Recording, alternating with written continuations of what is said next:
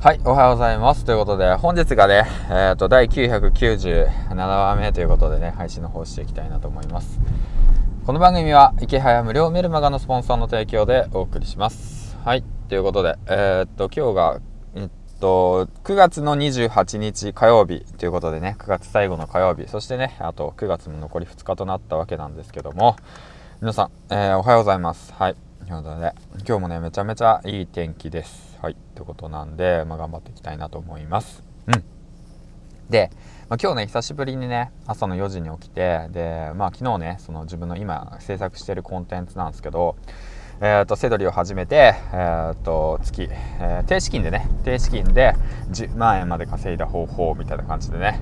えーと、まだタイトル未定なんですけど、まあ、そんなような感じの内容で、えー、とコンテンツの方をね今制作していてでそれが結構ね大詰めを迎えていて大体8000文字ぐらい書いてたんですよね。でそれで、えっとまあ、そのね見直しだとかそういうその添削だとかをしてもらうために、えー、してもらってましたはいもらったりだとかね。あとはまあ新しく書いている今ね、えっとメルメルマガのその修正だとか。うん、そのアドバイスだとか、まあ、そういったものをもらいつつ今ねいろいろと動いてはいますということで楽しみにしていてください。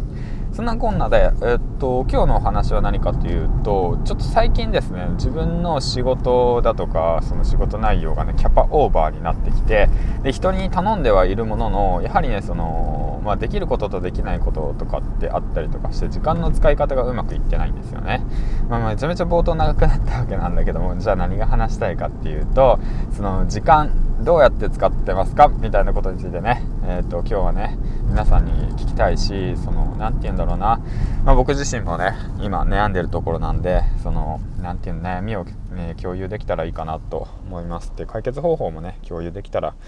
いいのかなって思いながら配信の方していきたいなと思います。はいということで。でえっとまあ今朝ね嫁さんとちょっと話していたわけなんですけども、まあ、僕結婚して子供が2人いるわけなんですけども、えっとそんな感じでえっとねその時間の使い方をもう少し考えてほしいっていうふうに言われました、うん、それはどういうことかっていうとまあ自分の時間プライベートの時間と家族の時間と仕事の時間この3つの時間の、えーと、うまいこと使い分けてほしいよねっていうことにあってでここ最近ちょっと仕事の時間が、えーと、押しゃってで家族の時間や自分のプライベートの時間もなくなってきつつあるっていう形なんですけどまあだからねもうちょっと家族のこと考えてよとかもっとうまくね自分の仕事量をコントロールしてでうまく時間使ってよっていうようなお話をねしました。うんあのまあ人それぞれだと思うんですけどやっぱりね 追い詰められたりだとかね ピンチな状況になればなるほどね、ほんとね、周りが見えなくなるんですよね。うん、これ本当あるあるで、もう目の前にあるその目的だとか、これだってって思ったことに対して、もうほんと突っ込んでいっちゃうんですよね。脇目も振らず。もうほんとね、フルスロットルで。はい。だからこそ、何て言うんだろうな、まあ、そういった弊害が起きてしまうのかなっていうのは感じているんですけど、まあでもね、やっぱね、当の方にはね、気づいてないんですよ。言われないと。あ、そうなんだ、みたいな。いや、でも今一生懸命やってるからいいでしょ、みたいな。これ全部家族のためなんだけど、とか言ってね。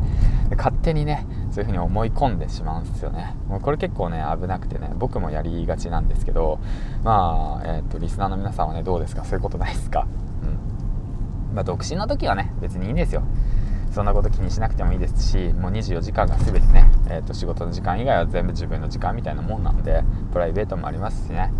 えー、まあ、そういったことも、えー大切だと思うんですけどやっぱりねその結婚して家族がいてで共同生活ってってなるとやっぱそうはうまくいかないんですよね。やはりその人の人生、え、家族の人生をね背負っているっていう形もあるんでだから自分だけのことを考えて生きていくってことはないですしその自分でやってることが全て家族のためになってるってもうわけでもないんですよね、まあ、だからこそねやっぱちょっと自分の身の丈に合ったその仕事量だとかっていうのを選びながら、えー、っと少しずつ少しずつ成長していく少しずつ少しずつ時間のバランスをねえー、っと作っていくことが大切なんじゃないかなってって思うんですけど、まあ、具体的な解決策はどういうことなのかっていうと、まあ、今抽象的な話ばっかしてるんでやっぱりね時間を可視化させることですね。うん、時間を可視化させること。でしっかりとねあと時間で管理するんじゃなくてタスクで管理した方がいいかもしれませんね。うん、うん、だから今日はここまで終わらせるつもりでいると。でそうやってちょっと自分ができることできないこととどれだけ自分が時間かかるのかなっていうのをちゃんと把握しておくことで、まあ、こういったことはね防げるんじゃないかなって思ってます。はい。あとまあ息抜きも大切ですからね、まあ、ほとんどね、まあ、最近ここから雑談になるんだけど、まあ、ほとんどねもうなんかプライベートないあってないようなもんですからねここ最近ももともとそんな人付き合いするわけでタイプではないかったし、まあ、人と喋ることは好きなんですけど、まあ、常に同じ人と遊んだりだとか、まあ、友人とかで同級生とかそういう人たちと一緒に絡んで行動したりだとかするタイプではないですし同窓会があったら行くかって言われたら行かないタイプなんですよね。うん。まあ、そんなことどうでもいいのかもしんないけども、まあ、だからもうほんとね今のね自分のねその家族の家族と仕事の時間以外は全てねそのプライベートの時間も何もかも削って友達と遊びに行くのも削って、まあ、友人とご飯食べに行くのも削って、まあ、ご飯食べに行くのはその何て言うんだろうなその同じ同じ情報を共有できる人だとか勉強させていただける人とかだったら全然会いに行ったりだとか勉強しに行くんですけどもうそれ以外はもう全てね自分のねコンテンツ制作だとかメディア制作だとかセドリだとか物販だとか、まあ、そういったね副業だとか収入を得ることだとかあのあれですよね独立することだとかそういうことばっかずっと考えてますね。はい。ということでね。まあそんなこんなで。そういうふうに考えて行動していけばおのずとね、えー、と先は見えてくるんじゃないかなって思いますし長々と話してるわけだけど何が言いたいかっていうとまあ頑張ろうってことよ。はい。ってことで以上銀ちゃんでした。バイバイ。今日も頑張っていきましょう。